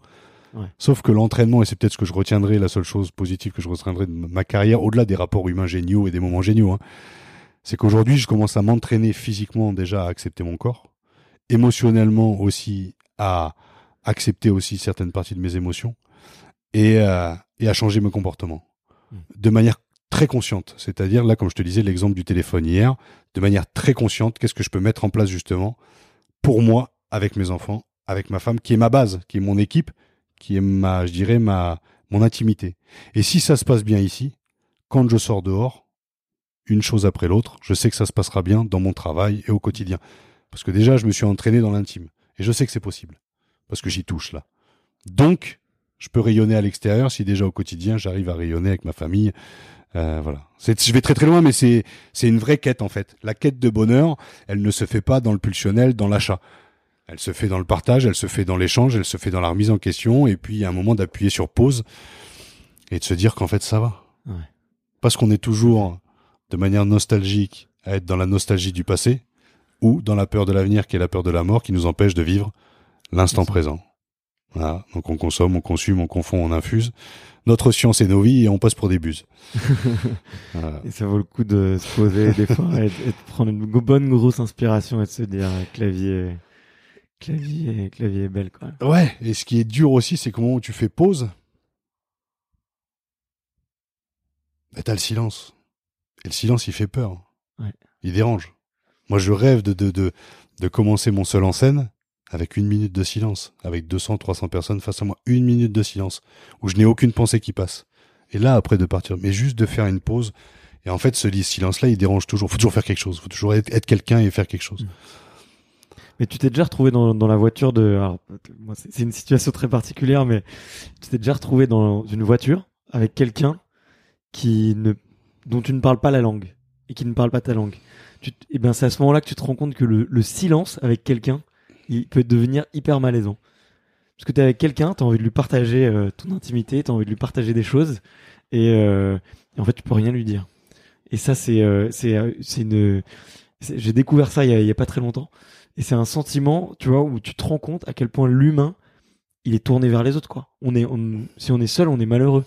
Et t'as quelqu'un à côté de toi qui peut pas te parler, qui, tu peux pas le comprendre, mais t'as quand même ce besoin de, de vouloir communiquer, ce besoin de ça. Et le silence te rend, te rend presque mal à l'aise. Et moi, j'ai pas besoin d'être dans une bagnole. Il y a des, des moments qui, qui ça, ça m'arrive parfois, justement, mais avec ma femme ou avec, avec des potes, parfois, de, il y a un moment où il ne se passe rien et d'être mal à l'aise. Alors que mon but dans la vie, c'est d'arriver à vivre ces moments de manière à l'aise parce que, c'est- parce que ça va. Ouais. Parce que ça va. Ces moments de silence, moi, je les recherche. Parce que j'ai deux gamins qui sont des piles aussi, parce que j'ai une femme qui fait que tchatcher, mais je tchatche tout autant qu'elle. Mais je sais que quand je rentre, j'ai ce besoin de silence.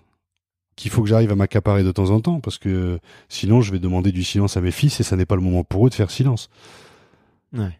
Donc euh, c'est aussi là aussi quand tu deviens parent et euh, que euh, de s'accaparer, je dirais, du, du temps pour soi, si tu te l'accapares de manière consciente, tu as plus de facilité à te tourner vers les autres et de leur accorder du temps. Parce que tu as pu t'accorder un petit peu de temps. Sinon, c'est nécrophage. Mm. Sinon, t'es es, fatigué de tout. T'es fatigué de ta femme, t'es fatigué de tes gosses, t'es fatigué de ton boulot, t'es fatigué de ta vie. Mais si t'arrives juste à t'accaparer une demi-heure tous les matins, un petit peu de méditation et te dire juste méditation de pleine conscience, je vais bien, tout va bien, je m'accapare ce temps. Putain, tu te réveilles, il y a ton gamin qui vient te voir, tu le prends dans les bras plutôt que de lui dire laisse-moi dormir. Ouais. Donc ça demande une réorganisation de son temps.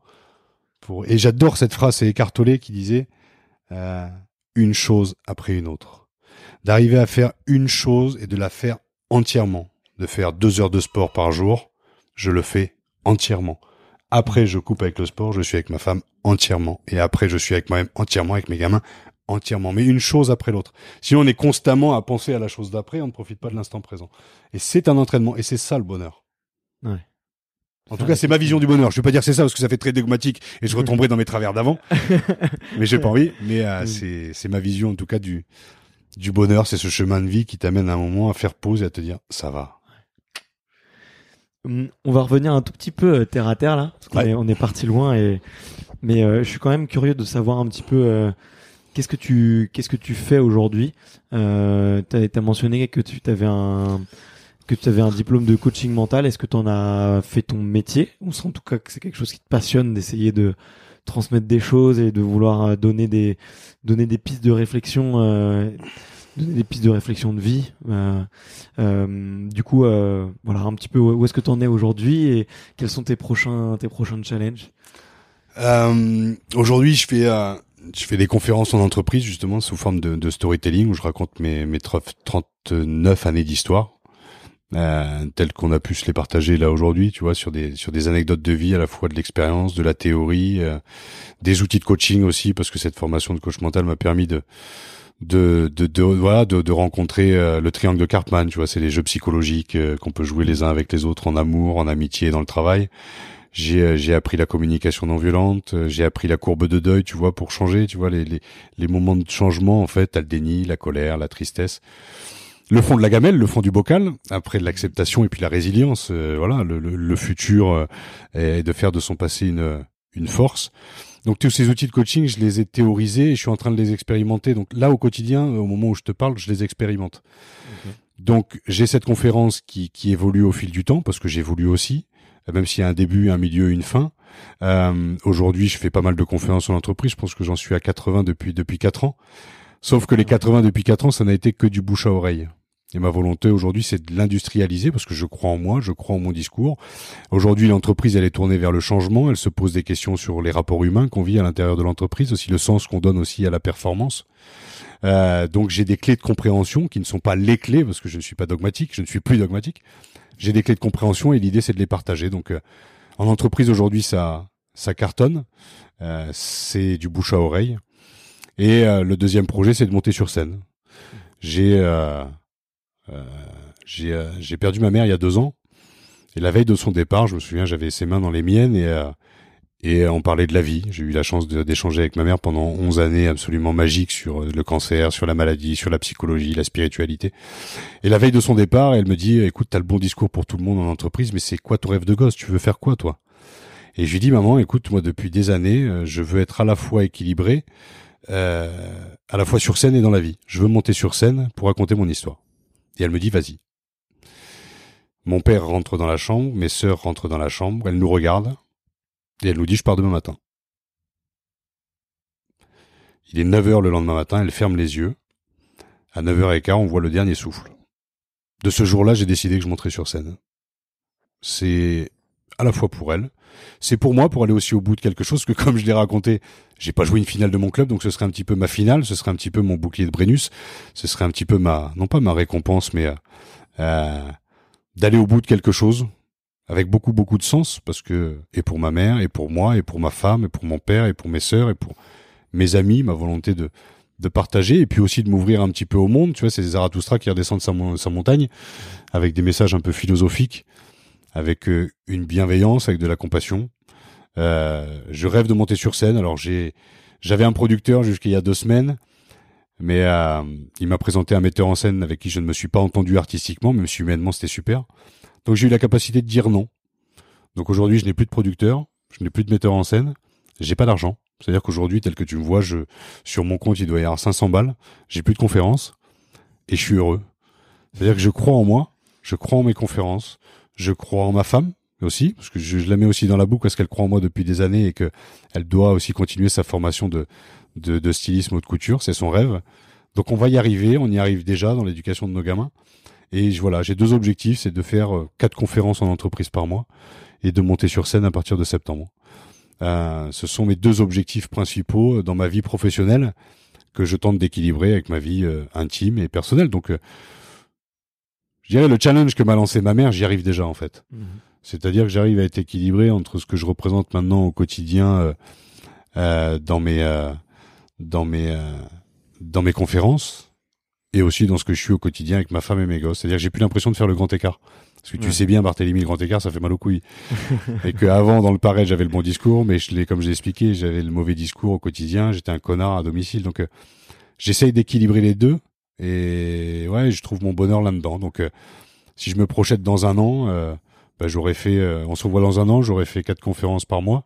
Donc que je te 40 souhaite. ou 48 conférences, une cinquantaine. Ouais. Et je serai sur scène. Et puis voilà. Et puis il y a une belle surprise à la fin de la première, mais que je ne peux pas dévoiler. c'est voilà, le soir de la première, j'ai une surprise assez assez forte. Ok, très bien. Voilà. Bah écoute, ouais, puisque tu parles de, de conférence, là, mardi, je vais, je vais euh, petit déjeuner avec euh, un ancien sportif de haut niveau. Alors j'ai oublié son nom, qui a monté une boîte qui s'appelle Square Champ. Ouais. Je sais pas si ça te dit quelque chose. Je lui toucherai un mot. euh. Tu lui fais écouter le podcast. Bah ouais, avec plaisir, exactement. Mais en tout cas, ouais, eux, ils placent des, des sportifs en, en entreprise, donc il faut, si t'as des, des petits, si tu passes par des agences, je sais que ça peut euh, très bien marcher euh, pour certains. Et, et je sais qu'il y a des sportifs qui, en passant sur ce podcast, ont, ont eu des propositions derrière. bah c'est cool. Et je Mais- remercie les auditeurs en tout cas qui ont qui les ont contactés parce que c'est c'est vraiment bien quoi. Moi je suis content pour les les, les, les sportifs qui peuvent derrière euh, bah aller rencontrer des entreprises, aller rencontrer des, des employés et et, euh, et pouvoir partager leur, leur leur aventure donc euh, Et pour avoir écouté un peu ce que tu ce que tu fais depuis depuis depuis des mois maintenant, t'es un passeur de valeur et comme je le disais, le but de toute vie et j'ai appris ça dans Lucie. Je sais pas si t'as vu le film de Luc Besson qui s'appelle Lucie. Bien sûr. Et il y a un moment où Lucie, donc l'actrice Scarlett Johansson, pose la question à comment il s'appelle ce Black qui joue dedans. Euh, euh, J'allais dire Denzel Washington, mais pas du tout. Non non non mais Euh, oui très connu ouais, très, très connu, on va est- retrouver. ouais. Donc euh, Lucie pose la question à ce mec-là et lui dit mais c'est quoi le but dans la vie? Et lui lui répond en fait c'est la transmission. Qu'est-ce qu'on se transmet les uns les autres? Ben, je pense que si au sortir de ce burn-out, tu fais ce que t'aimes et ça se ressent. En tout cas, moi, je l'ai écouté, j'ai écouté certains de tes podcasts, ça te ressent dans le dans ta volonté de, de partager, d'échanger, t'en inspirer, d'inspirer aussi les gens. Et puis pourquoi pas créer du business aussi. Mm. Et c'est plutôt cool. Donc, euh, en tout cas, merci de me donner la parole parce que euh, parce que ouais, on est au bon endroit et ce moment il est plutôt agréable, c'est cool. Ouais. J'ai l'habitude à la fin de terminer les épisodes par une petite série de questions. Ouais. Le, le modèle, c'est un petit peu de de un peu soit tu peux y répondre du tac au tac, soit tu peux euh, les approfondir. Tu vas voir, c'est un peu euh, ça fait un peu réseaux sociaux. hein. Tu, tu m'excuses d'avance. Vas-y, vas-y. Mais euh, mais en tout cas, j'aime bien parce que alors, et les, les auditeurs aiment beaucoup parce que euh, ça permet d'en apprendre un petit peu plus sur toi et de voir un peu euh, euh, qui tu es et, et d'apprendre euh, d'apprendre des choses quoi. Bien sûr. C'est quoi une bonne journée pour toi? Euh, D'avoir pris le temps avec avec mes fils le matin, euh, d'avoir bien bossé sur euh, sur mes projets, euh, d'avoir pris le temps aussi un petit peu de temps aussi avec avec ma femme et puis de m'endormir avec une bonne fatigue. Voilà et d'arriver à à des moments donnés dans la journée de me dire ça va, ça va, tout va bien, ça va. C'est ça une bonne journée. Exactement. C'est quoi ton meilleur souvenir de, de sport? Je crois que tu nous l'as raconté au début, mais Ouais, c'est la, la, la finale Réchelle, euh, joué avec une équipe de malades, avec des frères. On a fait les 20 ans d'ailleurs au mois de juin de l'année dernière. euh, les 20 ans du, on a fêté les 20 ans du titre, c'était tout aussi magique. euh, voilà, les, les bouffons du bar étaient, euh, étaient restés les bouffons du bar. euh, Enfin, tout le monde était à sa place et c'était euh, voilà un théâtre de vie assez exceptionnel. Donc, euh, ce serait euh, 20 ans après? 20 ans après, les mêmes, aux mêmes endroits, avec des calvities, avec des moustaches, avec des barbes blanches, mais, mais voilà, les, les- mêmes et toujours le même bonheur de se retrouver, ouais. C'est quoi ton pire souvenir?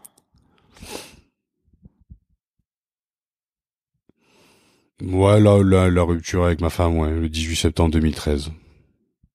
Ça a été, euh, ça a été un enfer parce que euh, parce qu'elle méritait pas ça et je méritais pas ça et, et j'ai appris qu'on était des pays, des, enfin en amour, on était des épiphénomènes les uns pour les autres.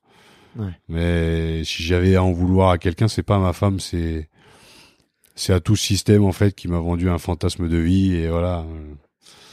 L'amour, à mon avis, ne doit pas se, je dirais, ne doit pas être associé à, à de la dépendance psychologique et physique. C'est pas ça l'amour. Et Ouais. c'est ce que je pensais. L'amour, c'est bien autre chose et ça se travaille aussi comme le bonheur. Donc le pire moment, je pense, ça a été le, le 18 septembre 2013, ouais. Ok. Est-ce qu'il y a des choses qu'on ne dit pas dans les vestiaires? Non, il se dit tout dans le vestiaire et d'ailleurs tout ce qui est dans le rugby reste dans le rugby, donc euh, voilà. Ouais. Très bien dit, très bien dit. Bel échappatoire aussi. Euh, Est-ce qu'il y a eu des moments décisifs dans ta carrière?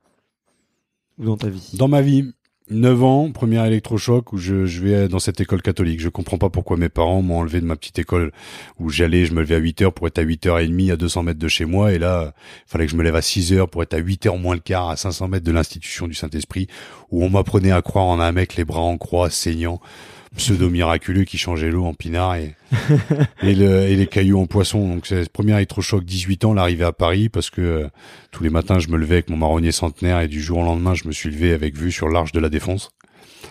27 ans, l'arrêt du rugby parce que découverte de la philosophie, donc la découverte d'un autre monde, euh, c'est le début de l'introspection. Euh, 33 ans, la rupture, donc la mort et la renaissance, alors en même temps que euh, j'avais l'âge du Christ, donc c'était symbolique, mais à, à 33 ans, euh, je dirais l'arrivée de mon fils aussi à, à 36 ans euh, et l'arrivée de mon deuxième fils, voilà, et puis et puis euh, ouais la reconquête de ma femme aussi, la, notre capacité aujourd'hui à voilà, à faire front avec tout ce qu'on a vécu, tout ce qu'on s'est mis dans la gueule, je pense qu'on peut être fier de nous. Donc, voilà, les moments Mmh. décisifs, ils sont aussi au quotidien. Ouais, c'est Voilà. vrai. Mm. Est-ce que tu as, est-ce que tu avais une idole étant plus jeune? Ah, j'ai jamais été, euh, j'ai jamais idolâtré quelqu'un. Ah ouais. J'avais- T'as pas le, t'as pas le, le personnage de, de quelqu'un qui va avoir des posters dans sa chambre. Non, j'avais, j'avais des posters de mobilette dans ma 50 chambre, Ouais, des posters de 103 SPX. ok. Ok. Ah, j'étais un peu un beauf. Ouais. Ouais, bah, j'arrive à Paris, j'étais blond décoloré, je me suis fait un piercing sur le, j'ai un tatouage, donc j'étais un vrai, j'étais un vrai Blair Picard quand même. Mais euh, Ne parle pas comme ça, attends. et- Hein? Non, dis, dis pas ça, c'est pas parce que t'as un piercing et un tatouage que tu. Non, non, non, non, non, mais ça, c'est ma vision que j'ai de moi-même. C'est-à-dire que je suis arrivé à Paris, j'étais blond décoloré, enfin, j'étais roux décoloré parce que la teinture avait mal décoloré. J'avais un piercing, un tatouage, je roulais dans des bagnoles de sport, donc j'étais, j'étais un Blair Picard. Je- mais c'est l'image que j'ai de moi-même et je, et je suis content d'en être passé par là. C'est un jugement avec beaucoup de, beaucoup de compassion et beaucoup de tendresse pour le, le, l'adolescent que j'étais à 18 ans. Quand ma femme, elle voit des photos de moi à 18 ans, elle me trouve dégueulasse. Et j'avais une sale gueule, c'est vrai. Et c'est, c'est assumé. C'est aussi cette, cette part aussi qu'il faut assumer de soi-même et cette autodérision. Ah, Ouais, je te comprends. ah ouais, ouais. Je rouvre les questions. Est-ce qu'il y a. hum, ah, bon, je pense que t'en as cité quelques-uns, mais j'aimerais bien savoir. euh, c'est quoi les livres que tu offres à tout le monde ou que tu recommandes à tout le monde? Est-ce qu'il y a un livre que tu as offert à plein de gens et ou est-ce qu'il y a des livres que tu recommandes à tout le monde? Bah, et le mien, déjà, je l'ai offert à plein d'autres parce qu'il était gratos. Putain, on n'a pas parlé de ton livre. C'est pas grave, bah ouais. le contenu du livre est un peu dans tout ce qu'on s'est raconté là.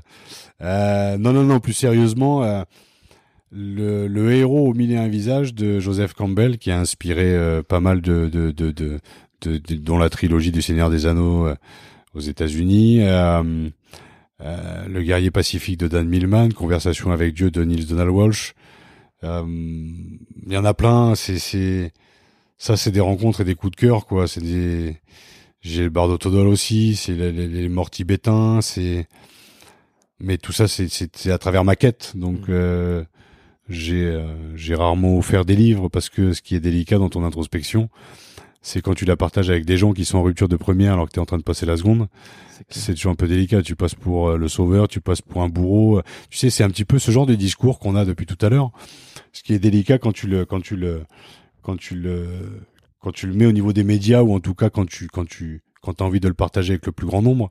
Soit on te fait passer pour un gaucho révolutionnaire, soit pour un gaucho révolutionnaire qui a envie de révolutionner le monde.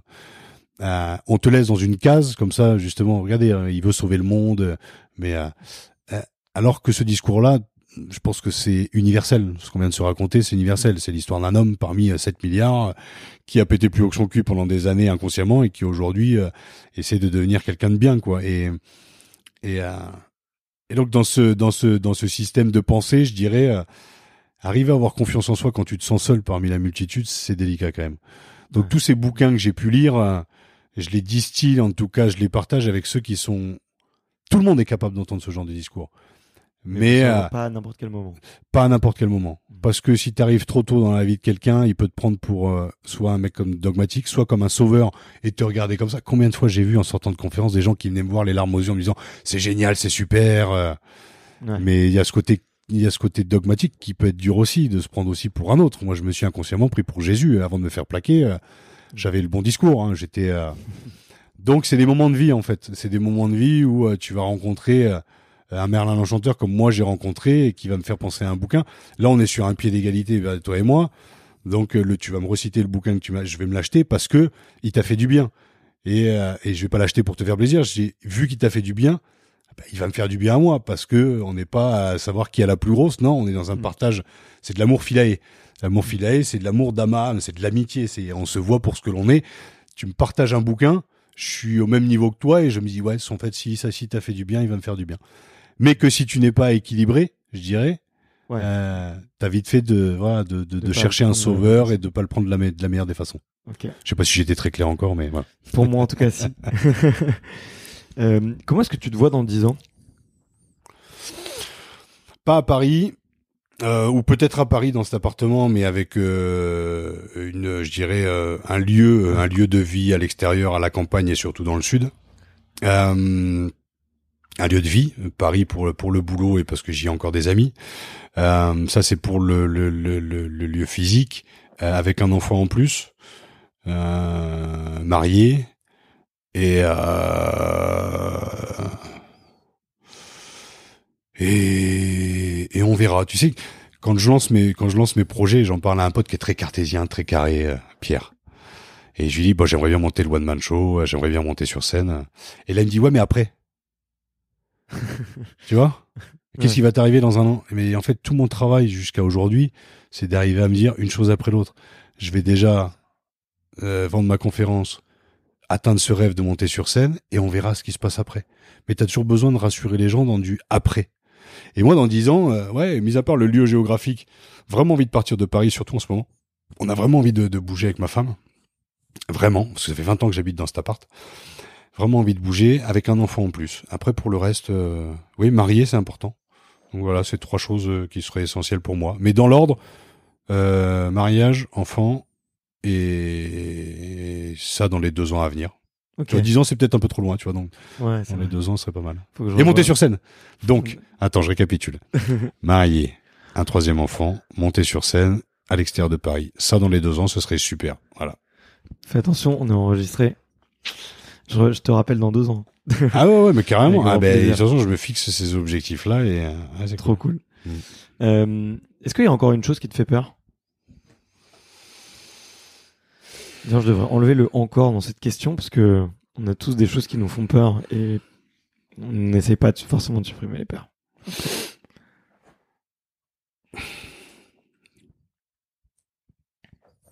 Sincèrement, non. J'ai peur, j'ai peur pour l'avenir de mes enfants en fait. Mais j'en fais pas une névrose, tu vois, j'en fais pas un but ultime. J'ai peur pour leur avenir parce que hum, Aujourd'hui, ceux qui sont aux commandes, ceux qui sont au pouvoir, médiatique et politique, se rendent pas vraiment compte de leurs responsabilités dans le monde dans lequel on vit. Et, euh, et euh, c'est eux qui ont aussi les cartes en main. C'est certes nous en tant que citoyens, mais c'est aussi eux. Et euh, on est dirigé par des irresponsables. Et bah, je, c'est ça qui me fait un petit peu peur. Le changement climatique aussi. Mais je suis assez motivé pour surmonter ces peurs-là et essayer d'apporter ma pierre à l'édifice d'une manière ou d'une autre. Je suis vraiment dans une forme de renaissance où j'ai vraiment envie d'apporter quelque chose, d'une manière ou d'une autre. Ça passera par le one man show, par les conférences. Je suis parrain d'une association aussi qui s'appelle euh, Oval Citoyen, où on fait de l'insertion des migrants, des jeunes SDF par le biais du rugby. Donc j'essaie de m'impliquer. Mais je donne mon image pour le moment et le jour où je serai confortable financièrement, je m'impliquerai beaucoup plus. Parce que j'ai vraiment besoin, voilà, je pars vraiment de la base de l'intime pour faire bouffer ma famille et quand c'est confortable pour moi, Bien de sûr. vraiment, vraiment, et ça c'est un de mes objectifs, c'est je ne veux pas être qu'un prête-nom pour Oval Citoyen, je veux aussi pouvoir m'impliquer parce que parce que j'ai été dans des squats et j'ai vu ce que c'était que voilà et que Mm. quand on a un toit, quand on a le frigo plein et que quand tes gamins vont bien, on est sacrément privilégié aujourd'hui, donc c'est bien de s'en rendre compte. Ouais, c'est clair. Voilà. Et bah, juste pour, euh, je sais pas si t'as lu Sapiens, mais je te recommande le. Ah, je l'ai, j'ai toujours pas lu, c'est mon beau-père qui me l'a filé. Faut que tu le lises. Ouais, ouais, c'est l'évolution de l'homme. euh. Bah, et si, si t'aimes bien l'histoire et que t'aimes bien un peu les, la mythologie, euh, tu vas adorer. Mais euh, bon, petit aparté. Euh, avant dernière question. C'est quoi le meilleur conseil qu'on t'ait donné? Je crois que tu l'as mentionné tout à l'heure en plus, mais. j'ai jamais accepté qu'on me donne des conseils. je supporte pas quand ma femme, tu vois, me dit ce que j'ai à faire. Je ne supporte pas qu'on me dise ce que j'ai à faire, vraiment. Mais dans des partages comme ça, euh, je les prends pas comme des conseils. Tu vois, le, le partage que j'ai vécu avec euh, avec euh, Richard Esco en 2007, quand il me dit t'as été dans le paraître pendant 27 ans, il va falloir que tu ailles découvrir l'être. Mais ça a été d'une révolution, ça a été d'une force. J'ai mis 12 ans. Hein, euh, à- voilà, le voyage, il a été long. Enfin, j'ai mis 39 ans. Mais il n'y a pas eu de conseil, il y avait une vraie bienveillance, tu vois. C'est Mm. comme, tu vois, c'est ce côté mentor que j'aime bien. C'est comme à 14 ans, Madame Van Arselaar qui m'a fait découvrir le théâtre, j'en parlais tout à l'heure, mais c'est ces gens-là, en fait. C'est ces Merlin l'Enchanteur et ces femmes aussi qui m'ont révélé à moi-même, quoi, par des rencontres. Donc il n'y a pas eu de conseil, elles sont pas arrivées en disant il faut que tu penses comme ci, faire comme ça, mais dans le partage de leur passion, de leur connaissance, bah, et si c'est ça des conseils, je les prends les deux pieds les deux mains. Donc j'ai, ouais, c'est plus dans le partage que dans le conseil de faudrait que tu fasses ci ou fasses ça, parce que je ne supporte pas, je ne supporte pas qu'on me dise ce que j'ai à faire. je supporte pas. Euh, bah, du coup, dernière petite question, euh, savoir quel est le, le prochain sportif ou la prochaine sportive que tu me recommandes de- d'aller interviewer euh, sur ce podcast. Il peut y en avoir plusieurs. Alors je pense à deux sportifs, bon, qui seront des des des, des rugbyman, tu t'en doutes bien. Avec grand plaisir, Deux avec de mes meilleurs amis. Euh, J'aurais presque envie de te dire trois, mais trois de mes meilleurs amis, mais même quatre, même cinq, parce que ouais, si je vais t'en donner cinq. Allez. Pierre Rabadan, parce que c'est complètement l'inverse de moi. Pierrot, qui, euh, qui qui j'ai habité, avec qui on est arrivé ensemble à Paris, qui est euh, qui est un de mes meilleurs amis. On est complètement différents et euh, Ouais. voilà, et ce sera à la vie à la mort, je pense. Salim Tebani, euh, avec qui j'étais champion de France Réchelle, qui est tout aussi un ami que Pierre, parce que un parcours aussi atypique, parce que euh, parce qu'un mec inspirant, parce que euh, j'ai la chance d'avoir des amis, tu vois, quand on est en galère, on se crée des groupes WhatsApp. Moi, j'étais en galère pendant des années, j'ai appris que mes potes avaient créé un groupe WhatsApp sur ma gueule et voilà, ils s'envoyaient des conseils, des avis sur qu'est-ce qu'on va faire, quel machin, et on fait ça tous pour les uns pour les autres. Ouais, c'est génial, hein, c'est top. Donc Salim, Pierre, je pense à Nani Corletto, euh, Nani qui était euh, un mec avec qui j'ai joué, qui est un ami, il est d'ailleurs, il est venu là cet hiver dans, dans cet appart et euh, j'étais très content de lui ouvrir mes portes. Qui est un vrai ami, une vraie sensibilité, un Argentin, qui a joué pour l'équipe d'Argentine d'ailleurs, enfin une légende. Euh, Jérôme Fillol, parce qu'il a un parcours aussi atypique, il est à Bordeaux maintenant, Jérôme, et il a une vraie histoire de vie euh, à la fois dure, intense et euh, mais un vrai vrai bon mec. Et je vais penser aussi à à Luc, qui est mon meilleur pote, tu vois, depuis tout petit, Mhm. qui est aussi un sportif dans l'âme, qui était numéro 10 à Beauvais, qui est dentiste à, à Rodez, qui est mon meilleur pote. Et, et c'est marrant parce qu'il a quatre gamins et j'en ai deux, et que en fait on a avancé au même niveau et au même rythme, lui et moi. Et pourtant il a fait le tour du monde, moi je suis resté sur mon canapé. Mais dans nos échanges, on se motive, dans nos échanges, on se, on s'éveille. Euh, lui, il est patron d'une, d'un gros cabinet. euh, Il est en bisbee avec un mec où il est sur le coaching, sur le management. Il me raconte ce qu'il vit avec ses collaborateurs, ses collaboratrices. Je lui donne un peu des conseils ou des avis et lui m'en donne aussi. Mais là, je, ouais, c'est, c'est un vrai partage d'âme à âme c'est un vrai ami. Et, euh, il est, une- voilà, il est franco-anglais. Euh, Ce serait pas mal que tu l'interviewes vu que ça va être le crunch là ce week-end. Ok. Bref. Ouais, vrai. Mais euh, non, non, non, je- voilà, des, des, des, des amis, ouais, ouais, ouais, et- ouais, des frères. Bon, bah déjà, ça me fait beaucoup de noms à aller voir. Ouais, Et euh, tu me donnes du boulot, j'adore ça. Donc, euh, bah écoute, euh, c'était un énorme plaisir, Raphaël. ouais, Euh, merci Barthémy, c'est cool. Et, euh, et ben écoute, je te souhaite euh, vraiment euh, que du bien et que tu arrives à, à réaliser tous tes, tous tes objectifs avec le sourire. Ouais, merci beaucoup. Puis pareil pour toi aussi. Je pense qu'on a, on est tous les deux, on a réussi à passer la seconde. Tu vois, quand je parlais de rupture de première, hein, tu sais, t'es à 8000 tours minutes, tu sais pas comment avancer. Ben, le moment où juste d'éteindre un peu le moteur, ce fameux petit burn-out qu'on a fait Mhm. tous les deux, ben, quand tu reviens, tu passes la première, la seconde, la troisième, puis tu dis qu'en fait, tu sais, c'est comme l'autoroute. Je vais conclure là-dessus, c'est, on est Oui. tous sur une autoroute embouteillée. Oui. On sait quel péage, on sait quelles les aires de repos, on sait qu'on va pouvoir clapper, on va pouvoir atteindre notre destination, quoi. Ben, le courage, en fait, c'est peut-être de sortir de l'autoroute embouteillée et de prendre son chemin. Et tu sais pas ce qui va se passer au premier virage. En général, le premier virage, tu te casses la gueule. tu sais, c'est comme dans le bocal. Tu reprends un mur, tu reprends deux murs, puis après, tu commences à prendre ta vitesse de croisière. Et quand tu es sur ton chemin, alors oui, le système t'a recraché, mais rien n'est plus beau, en fait, que de vivre sa propre vie de manière consciente. Et je pense que c'est ça le bonheur. Même si Oui. c'est parfois dur. Ça, on, on va terminer à merveille alors. Voilà. Top. La Merci vie est beaucoup, belle. Raphaël. Merci Barthélémy. Salut. Salut. Merci d'avoir écouté cet épisode jusqu'au bout. Si vous êtes encore là, c'est sûrement que l'épisode vous a plu, donc n'hésitez pas à le faire savoir autour de vous et à vous abonner pour ne louper aucun épisode. J'ai mis tous les liens dans la description, donc n'hésitez pas à y jeter un coup d'œil. Et sinon, moi je vous dis à la semaine prochaine pour une prochaine interview. Ciao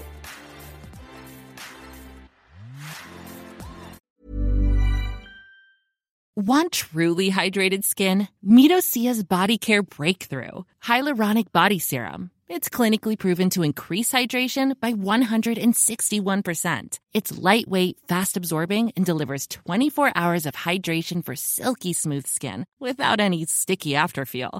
Treat your skin to clean, vegan skincare from Osea. Get 10% off your first order with code SUMMER at OseaMalibu.com. That's O S E A Malibu.com code SUMMER.